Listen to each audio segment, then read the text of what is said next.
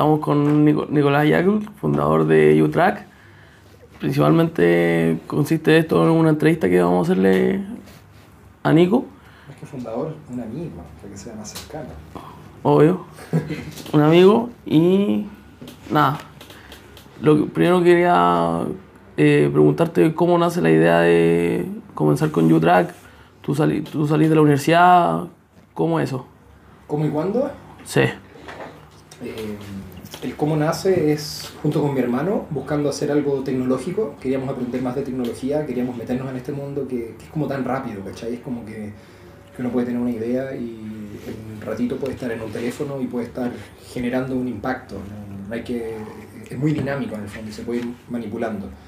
Eh, y queríamos eh, hacer algo que tuviese cierto impacto en la vida de las personas, por lo tanto teníamos termino la universidad, me voy a viajar un rato, vuelvo, busco pega, no consigo, no consigo, estuve, no sé, seis meses Ah, pero tu, idea en un principio era, como todas las personas, buscar trabajo y... Mi objetivo era aprender lo máximo de marketing posible eh, y por lo tanto pensaba que la mejor forma de hacerlo era ir escalando para llegar a ser gerente de marketing de una gran empresa, ojalá una internacional. Ese era como el, el sueño que que, que, la universidad me había entregado, que era un muy buen camino de aprendizaje con buenos jefes. Pero debo haber ido, no sé, a una, no, recuerdo cuántas, pero 60, 70 entrevistas y, y, no quedé ninguna pega. O no me gustaron, pero, pero no hubo. Y ahí fue cuando dije, bueno, ¿por, ¿por qué no probar por este otro camino? que en ese momento no sé si no se hablaba tanto o no se sabía o no era tan sexy como decir hoy en día voy a emprender.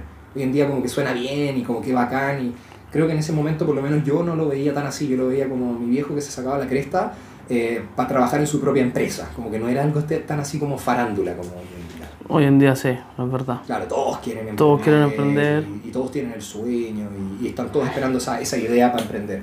Claro, siento que un poquito en ese momento como que no, no, no era ese como el objetivo en el fondo.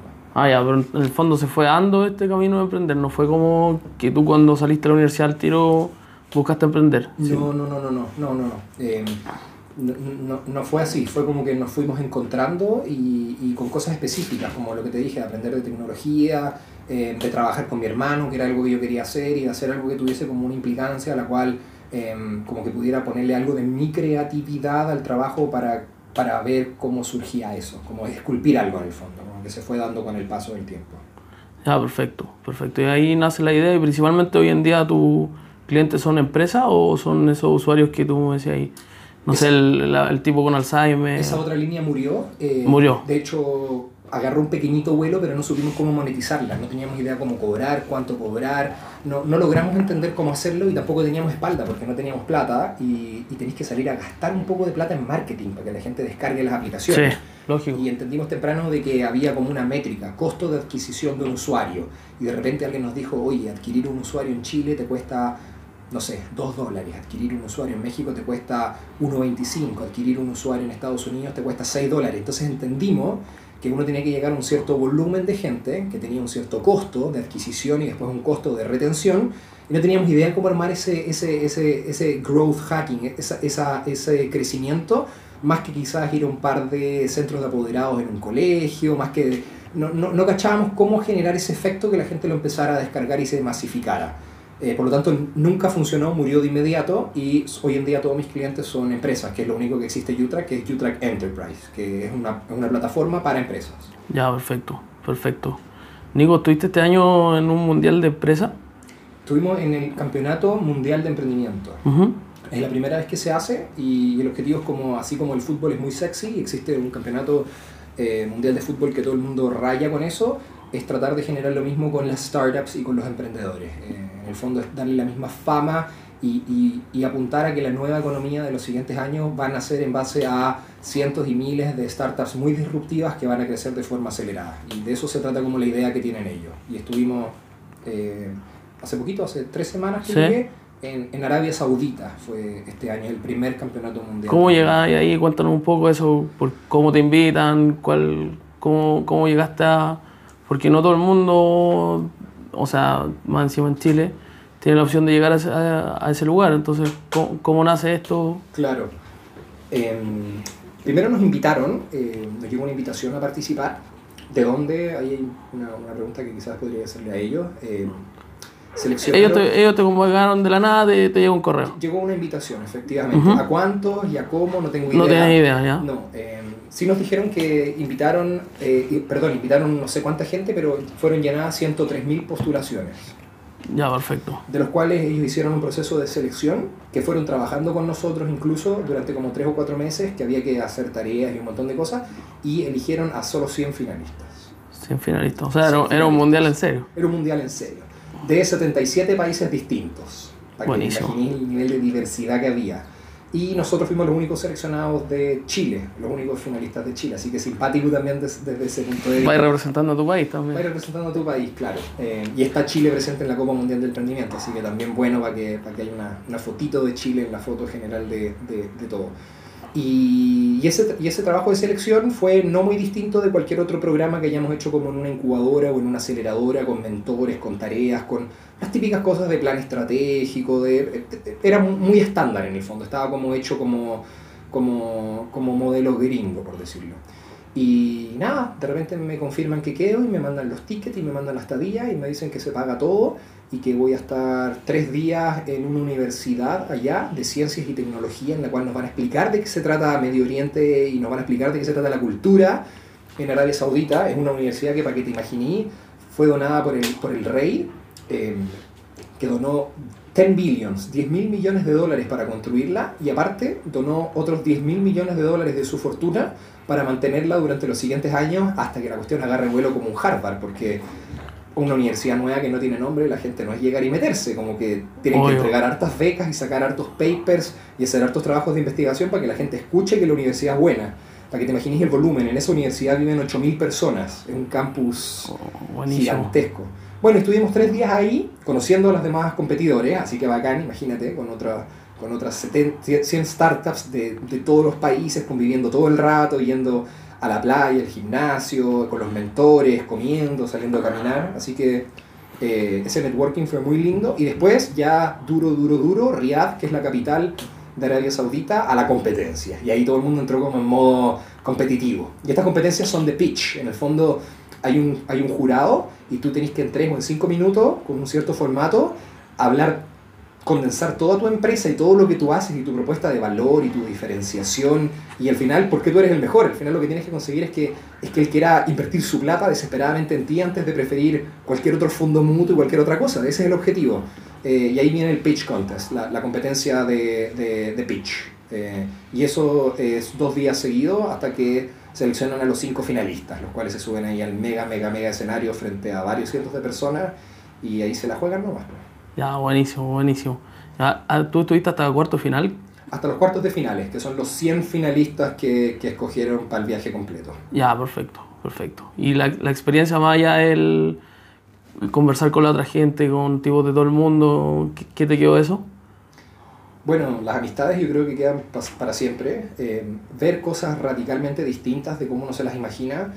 Y al final lo que más te queda son las historias personales de las distintas gentes, del nivel de, de motivación, el drive, esa pasión, eh, de dónde sale y que son historias de superación al final, porque eh, es gente que quizás ha hecho muchísimo con muy poco eh, y uno no- no- a veces le cuesta poner en perspectiva eh, que también puede uno jugar eh, la mano, la mano de la vida o la mano del póker con lo que tiene, porque al final tiene que salir a jugarla nomás, no, no tiene que esperar a tener una tremenda mano. Y yo lo que te diría que lo que más me queda, aparte del evento y, del viaje y de la gente, son esas historias personales de gente haciendo lo que hace y por qué lo hace, eh, que sin duda lo que hagan en la vida les va muy bien. Y ojalá que les vaya bien con eso porque están tratando de solucionar grandes problemas. Por tirarte una cosa así simpática, de un tipo que estaba eh, modificando genéticamente tomates para cultivarlos con agua con sal. O sea, lo que él quería era agarrar el agua del mar y hacer eh, horticultura, eh, eh, invernadero y cultivar tomates en la mitad del desierto. Y ya lo estaba haciendo, ya estaba produciendo, ya lo estaban vendiendo.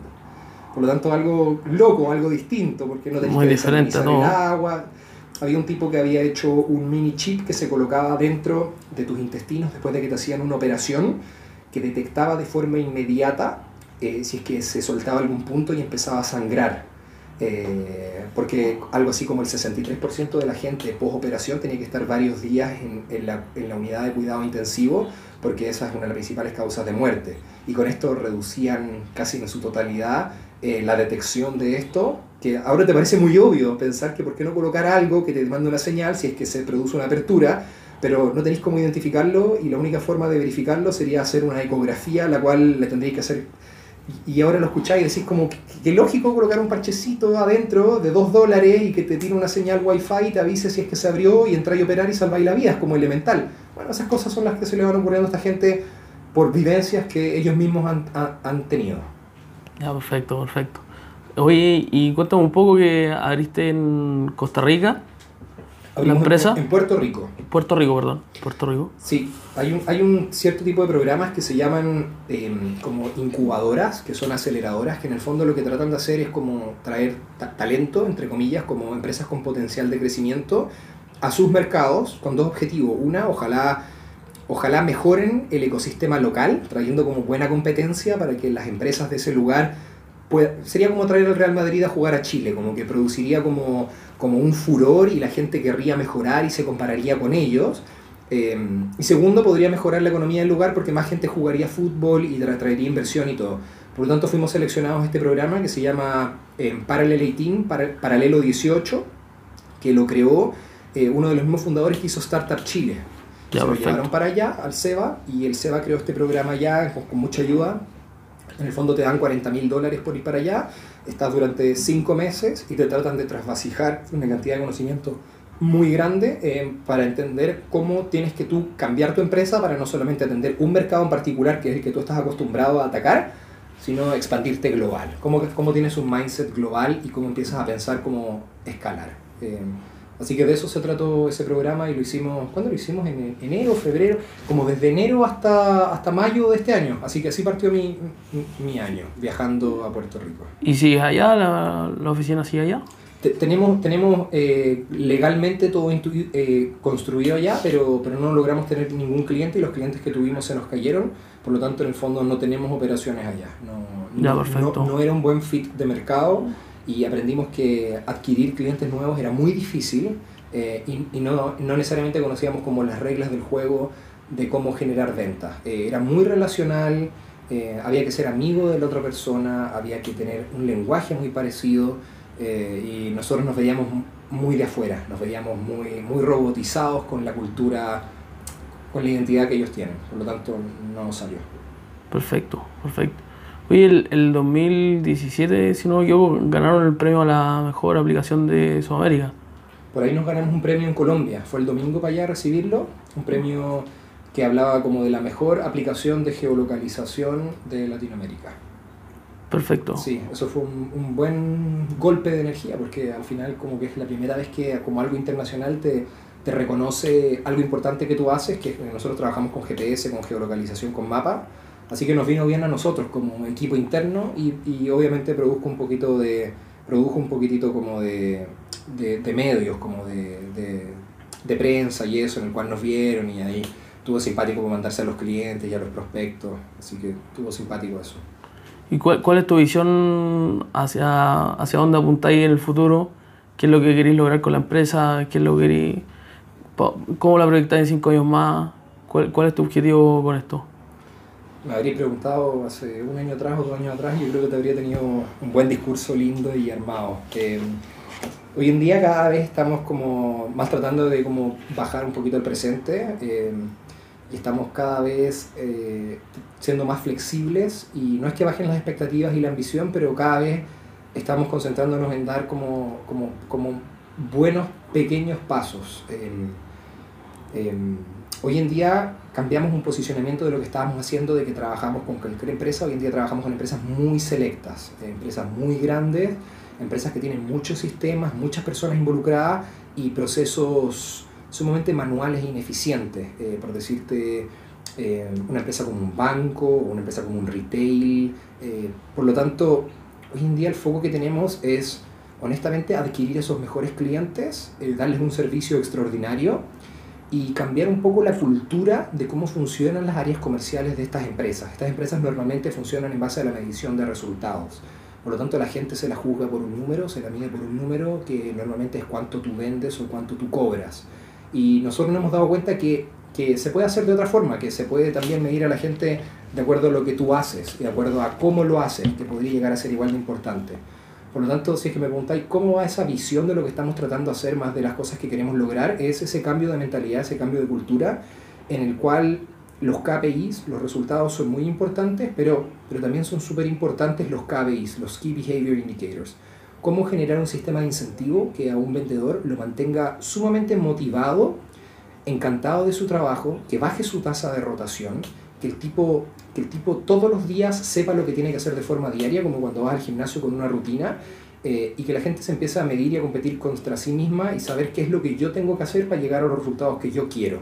Por lo tanto, hoy en día la misión es, si es que nosotros logramos comunicar esto, que nosotros vemos que los comportamientos son súper importantes y podemos estudiar cuáles son los mejores comportamientos, quiénes son las mejores personas, qué comportamientos hacen y replicar estos buenos comportamientos en todo el equipo, que de empresa a empresa son sumamente distintos los comportamientos porque tienen distintos productos, distintos servicios, distintos modelos, em, podemos generar sistemas de incentivos el cual los traemos al día a día y el vendedor no está corriendo para cerrar el final del mes y no está persiguiendo la meta, sino el vendedor se puede enfocar en si está haciendo el número de llamados, si está haciendo el número de reuniones, si está haciendo el número de seguimientos y finalmente si todo lo que él está haciendo dio los frutos que él esperaba. Y si no, vamos a entender por qué, porque vamos a ver todos los comportamientos que la persona hizo para poder ver dónde podemos reforzarla y dónde no.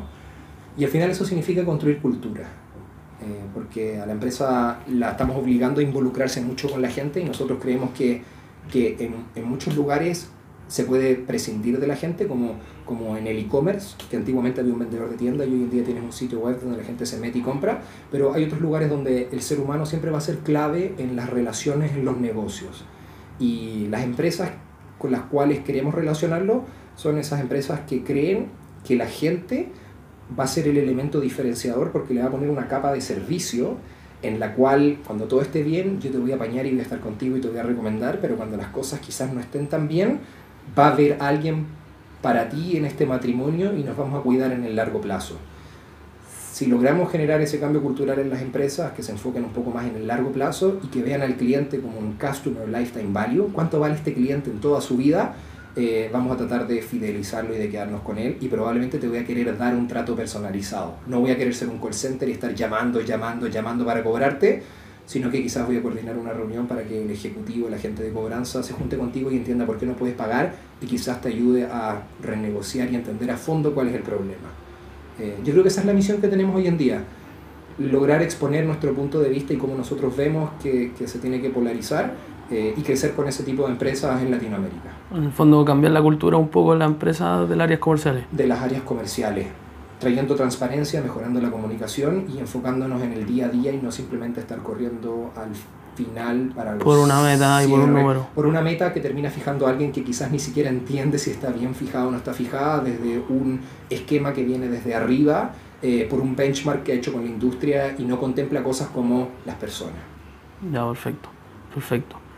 ¿Qué consejo le daría a la gente hoy en día? Está súper de moda, toda la gente que sale carreras como comercial, civil, industrial, quieren emprender, quieren tener su propio negocio, tener su propia edición tú que ya hay desde que saliste de la universidad en esto y que yo que te conozco harto, sé lo apasionado que eres, que empezáis tu vida a 5 y media de la mañana yendo al gimnasio. ¿Qué, ¿Qué, le recomendaría a gente que recién va a partir y que en el fondo muchas veces uno dice quiere emprender pero no saben ni siquiera en qué se están metiendo? De ahí mi contrapregunta sería, ¿en qué ámbito te recomiendo? Porque mi primera recomendación sería sal y emprende. ¿Tú eso es lo que recomendáis a la gente que está...? 100%. O sea, emprender no es para todos, pero creo que, le hace, que sería una muy linda experiencia para todos. Por lo tanto, si quieres emprender, no tienes que estar esperando a que te llegue esa idea mágica para recién ahí emprender. Eh, emprender es algo que, que, que, tiene que ser como parte de ti, que tiene que ser como ir al gimnasio, que no, no tienes que esperar a que sea el lunes para partir la dieta. La dieta la puedes partir hoy día y puedes partir un poquitito, no tiene por qué ser así blanco-negro, puede ser medio gris. Eh, si es que te gusta la repostería, puedes partir haciendo un par de tortitas y de vez en cuando ir subiendo un par de fotos a Instagram y ya con esos primeros likes y de repente va a salir esa primera... Es, eso es emprender, es, es hacer las cosas que uno le gusta, pero hacerlas de verdad. Por lo tanto, el consejo sería, dale, no, no esperes a... Es como toda la gente que dice, pucha, voy a esperar a ser millonario para ir a darle eh, propina y para ir a ayudar a la gente. Uno puede ayudar hoy, ahora, en este mismo momento, y todo el mundo está esperando eh, que el pasto del vecino como que es más verde para, para, para, partir en el fondo. Y en el fondo uno tiene que partir ahora con lo que tiene. Yo te diría que ese cambio de mindset sería mi, mi, mi principal recomendación, como, dale ahora si el resto son todas excusas, ¿o no? Sí, totalmente. Y después había millones de recomendaciones en temas de con quién hacerlo, cómo armar tu equipo, eh, en el largo plazo, algo que de verdad te apasione, porque van a haber altos y bajos. Ahí podríamos hablar horas, pero tendrías que preguntarme en cada una de ellas o, o, o en tu caso, por ejemplo, ahora que tú estás emprendiendo. Eh, me imagino que lo estás haciendo porque es algo que, que aunque no te dé plata, eh, creo que lo seguiría haciendo porque te, te, hace hervir la sangre, ¿no? Sí, algo que me gusta, obviamente. obviamente. Y, y, y, genera un impacto en la gente que, que, lo que tú estás haciendo le genera una felicidad a alguien más cuando tú se lo cuentas o tú se lo muestras. Sí, o sea, esa es la idea. O sea, yo tengo, estoy empezando una marca de ropa y ahora hemos hecho diseños como exclusivos, no, no es como algo que me traigo de China y no, ni nada, sino que hay un diseñador creando contenido en el fondo que le gusta a la gente, eso es lo que eso es lo que busco. Y más lo que le gusta a la gente, la gente amante del tenis.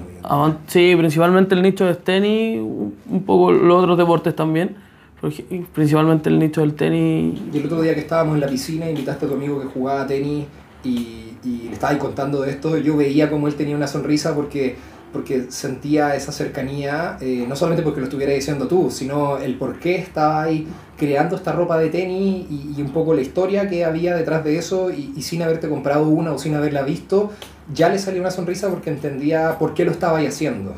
Por lo tanto, ese también sería un consejo, haz algo que aunque no te dé plata, sea algo que te llene, que el solo hecho de hacerlo ya valga la pena, porque si la hipótesis es que si tú lo haces muy bien y aprendes mucho en el camino y todo, la plata va a llegar. Por lo tanto, la plata nunca es una finalidad en el emprendimiento. Aquel que quiere emprender para controlar su tiempo, ser millonario, creo que no es la forma en el fondo. Creo que más uno tiene que, que emprender para, para, para, hacer esa cosa que uno le gusta mucho y resolver como un problema real. Oye, ¿sabéis que no hay ningún lugar donde encontrar una preciosa polera de tenis de calidad como hecha única, que no sea como del mall que venden 670 mil unidades eh, y que más encima, eh, pucha, está hecho por este cabro que tiene el sueño de bla, bla, bla y colaborar con esto. Eh, en el fondo, al final eso es, pues. Exacto, exacto, sí, eso principalmente la edición, ¿no? o sea, algo como un nicho que no está atendido en el mercado y también la idea, es, o sea, por lo menos de lo mío, es que la gente se motiva, se motiva a hacer deporte, que sea algo que te prenda, que lo verí te dan ganas de ir al gimnasio, te dan ganas de ir a entrenar, te dan ganas de, de ponerle a, a, tu pasión, que en el fondo eso es, o sea, el tenis es algo que te, que te genera muchas cosas, o sea, disciplina, forma de ver las cosas, te, da, te sube hasta la autoestima, veis en el fondo muy parecido a la vida, que estáis solo dentro de una cancha, el único que puede resolver los problemas eres tú, entonces todas esas cosas, plasmarlo en una línea de ropa creo que es algo que aporta a gente que siento que en Chile está súper desatendida, por así decirlo, que no, no, hay mucho para esa gente y que es un mercado grande y el deporte que más alegría le ha dado a este país. Entonces, para mí eso es lo que me motiva principalmente y, obviamente también hacer diseños para otros deportes también que siento que el deporte es algo que hace súper bien, es algo sano y que mientras más se practique, más cerca va a estar un país de, de llegar a hacer un mejor lugar, o sea... Yo creo que si es que alguien ve tu polera y logra entender eso, tu misión en el fondo está cumplida. Exacto. Si es que simplemente él ve y se acuerda que la cancha no está solo, como tú lo dijiste, y que todo depende de que tú tengas los huevos de cambiar tu cabeza y decir, bueno, de esta salgo porque he salido de otra y me la juego porque, porque no, me, no me la gana, eh, esa garra, por decirlo de alguna forma, quien vea tu polera y sienta eso, ya cumpliste con la misión de haber hecho esa polera en el fondo. Aunque se lo recuerde un par de veces, o cuando se la ponga para ir a hacer esa cosa que le gusta. Eh, de eso se trata emprender al final del día, de hacer esas cosas que te provocan, que te provocan esas sensaciones y que ojalá se las provoquen a otros, ojalá. Sí, exacto, exacto. Eh, cuéntanos un poco de tu vida personal, cómo arrancáis tu vida, cómo la vida de un emprendedor que ya lleva cinco años, que medianamente le ha ido bien, que puede ir de eso, pero que tampoco como que llegó al, al, final de su etapa, que ya no sé, vendiste la empresa en 100 millones de dólares. ¿Cómo la vida de alguien que está en, en el proceso de, de llegar a, la, a, lo máximo, pero, pero que está en el camino? ¿Cómo arranca tu vida? Muy interesante pregunta. Quizás es un esquema que no se habla mucho porque uno ve como el extremo sufrimiento cuando uno está partiendo y el extremo éxito o, no sé, lujos cuando uno ya le fue muy bien, eh, por lo tanto quizás no, no, no, se habla mucho de eso. Eh, ¿Cómo es mi vida hoy en día? Mi, mi vida hoy en día es, es, normalmente hago solamente cosas que me gustan. Eh, el 99% de las cosas que yo hago son cosas que me gusta hacer y las que no me gustan hacer, la mayoría hay gente que me apoya, que le encanta hacer ese tipo de cosas, que es la gente con la que busco rodearme. Eh, los números, la contabilidad, lo, lo, que sea en el fondo. Por lo tanto, mi día normalmente parte a las 5 y media, como tú dijiste, eh, ir al gimnasio, volver a la casa, preparar el almuerzo, desayunar perfecto y venirme a la oficina, ojalá tratar de llegar un ratito antes si es que no tengo una reunión. Eh, hoy día estoy tratando de pasar más tiempo en la oficina con, con, la gente en la oficina porque mi rol casi siempre ha sido de ventas y estoy mucho afuera en reuniones, dos, tres, cuatro, cinco reuniones afuera, por lo tanto, por lo tanto estoy como batallando y no vengo como a, al, al, back office, a mi, a mi, eh, al santuario tanto. Eh, y ahora estoy tratando de hacer un cambio y de pasar más tiempo acá, viendo cómo, cómo está la organización, porque si queremos seguir creciendo, eh, la, la, infraestructura y la organización y el organigrama eh, tiene que tener como e, esa firmeza y esa base para poder soportar los cambios que se vienen, porque se vienen cambios grandes, traer nuevos clientes eh, significa salir de esa zona de confort y aprender a hacer cosas distintas o que te aprieten en cosas que uno no sabía hacer. Eh, por lo tanto, nada, vivo en mi departamento solo, em, tengo mi moto, em, hago vida extremadamente normal, no tengo ningún lujo, pero tampoco me falta absolutamente nada. Por lo tanto, y, y, me toca viajar harto, que es algo que me gusta. El año pasado viajé un montón, conocí mucha gente.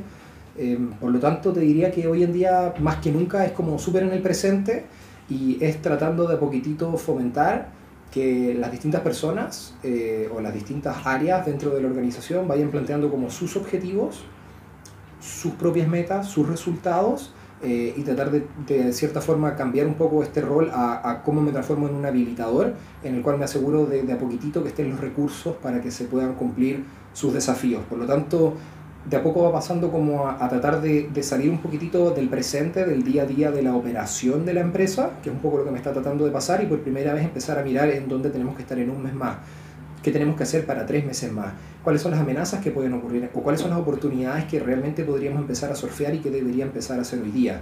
Eh, por lo tanto, creo que es la primera vez que de verdad puedo empezar a pensar en el mediano o largo plazo y no estar muriendo y cortándome las venas a ver cómo llegamos a final de mes para pagar los sueldos, a ver si tengo que vender la moto o, o tengo que tocar la línea de sobregiro o algo por el estilo. Por lo tanto, creo que estoy justo en esa etapa, como pasadito el punto de equilibrio. Eh, en el cual estamos tratando como de afianzar las relaciones adentro y, y, después dejar que cada uno crezca lo máximo que pueda. Eso sería lo más bonito. Por último, un poco lo que yo más creo que es destacable tu mentalidad y me gustaría que le, le conté a las personas cómo lo hacís. No sé, yo, me ha tocado que estamos a las 3 de la mañana en algo y tú a las 5 y media el otro día tenéis que arrancar el día, ir al gimnasio y todo y el de las po pocas personas que va, porque al final todos dicen tengo que hacer esto y pasa cualquier imprevisto y no lo hacen. O sea, el 99% de la gente no lo hace, tú sí lo haces, yo sé que lo haces porque aparte te conozco. ¿Cómo, cómo, ¿Qué clic distinto tenía la otra gente? Porque a mí por lo menos es lo que más me impresiona de tu personalidad. Se agradece. Eh, creo que no es de la noche a la mañana, creo que es algo que se, que se construye y que toma mucho tiempo construirlo. Creo que se ejercita, igual que el cuerpo. Eh, igual que un deportista de alto rendimiento, creo que la mente funciona de la misma forma. Y, y, creo que hace mucho tiempo vengo trabajando con mi mente para que me apoye para llegar a los lugares que quiero. Por lo tanto, creo que no es como un golpe de magia. Sí, uno expande sus niveles de conciencia y, y, hay experiencias que lo marcan, pero creo que es algo que, uno, que requiere mucha disciplina y requiere mucha constancia. Eh, y por lo tanto, a mí no me gusta la mediocridad. No, no me atrae la mediocridad. No, no encuentro que haya no encuentro que haya nada espectacular eh, en que la gente sea mediocre o que aspire a ser mediocre. Eh, encuentro que, que, que, que, no hay nada que yo resalte de eso. No sé si me explico. No, no veo uh -huh. bondades. Claro. De hecho, lo veo como un desperdicio de que la vida es algo tan milagroso, algo tan único, algo que, que uno no sabe, es impredecible, es, es tan esporádico, es, es, se puede cambiar en cualquier momento. Que, que, como que ir a la mediocridad es como casi como que faltar el respeto un poco como a la vida y a disfrutar a concho cada uno de, de lo que uno no sabe que se viene.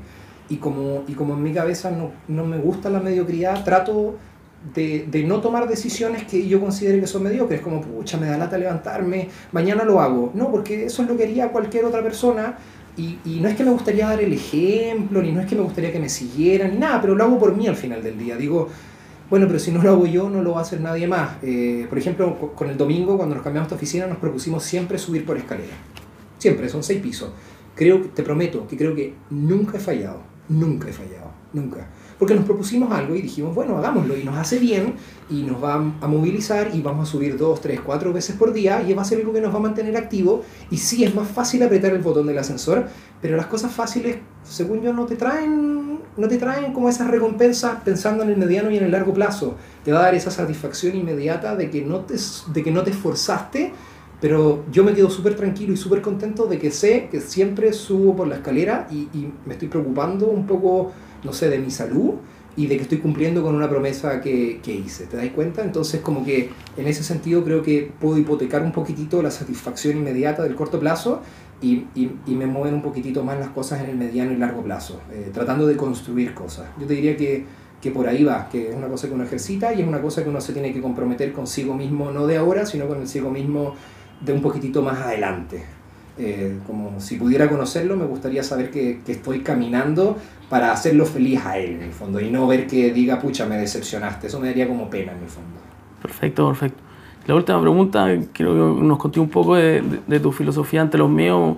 El otro día hablábamos de que, no sé, yo le tengo harto miedo a, a la altura y me gustaría en algún momento quizás, no sé, tirarme en paracaídas, pero me da miedo, y tú me contáis un poco ¿Cuál es tu filosofía cuando algo te, te pone incómodo, algo te, te da miedo? ¿Cómo cambió? Porque hace una semana atrás no, no estabas pensando en tirarte en paracaídas. No, estaba, no, no, no era ni cosa. siquiera una idea. No era, ni, no, no era, ni, siquiera una posibilidad. Por eso te digo que me gustaría que compartáis cómo es tu visión, porque realmente no solo a mí me puede servir, sino a la gente que escucha esto. Sí, yo veo que los miedos son un mecanismo de defensa del ser humano, eh, en el cual mediante un estímulo se genera una alerta por el instinto de supervivencia, ¿no es cierto? O sea, si yo era un primate y estaba en el piso y de repente veía algo moviéndose muy rápido entre medio, entre del pasto, me daba miedo, eh, latía mi corazón más fuerte, había adrenalina y probablemente trepaba ese árbol muy rápido.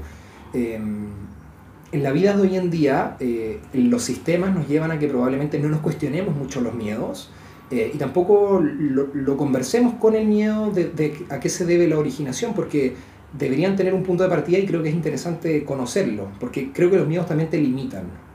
Eh, y, y, y, para mí vivir una vida con límite eh, automáticamente me estáis empezando a encasillar y no me estáis dejando como salir a explorar, como que a mí me desespera. Por lo tanto, mi filosofía con los miedos es apenas uno tiene un miedo, tiene que enfrentarlo de inmediato. Es lo primero que uno tiene que hacer y apenas yo veo un miedo, eh, voy y lo venzo, sea cual sea el miedo. Eh, y es un ejercicio que yo practico constantemente porque porque creo que uno va conquistando nuevas barreras en el fondo, como que uno va expandiendo nuevos límites y va eh, constantemente eh, creciendo como a modo personal, porque al final, si tú te sacas todas esas limitaciones de tu cabeza, ¿cuál es el límite? No hay límite. Lo que tú te propongas, creo yo, ¿no es cierto? Como que no hay límite. Entonces cuando yo veo miedo y lo reconozco, como que me, urge algo por dentro, como que me da como una temperatura de, uy, lo tengo que enfrentar de inmediato. Y ya me concentro y ya empiezo a pensar en ese miedo constantemente y ya automáticamente mi mente ya se dispuso a que lo tiene que vencer. Es como cuando alguien te muestra un auto muy lindo y después estás en la calle y ves ese auto todo el rato. Eso es lo que me pasa, como que genero una obsesión y lo quiero ir a conquistar de inmediato. Hay veces que a veces te sale más fácil, más difícil, pero como que no quiero parar hasta vencerlo porque siento que puse una bandera y ahora puedo seguir con el siguiente. No es como un paso más allá, sino ver cuál es el siguiente y, y aceptar que van a haber, obviamente.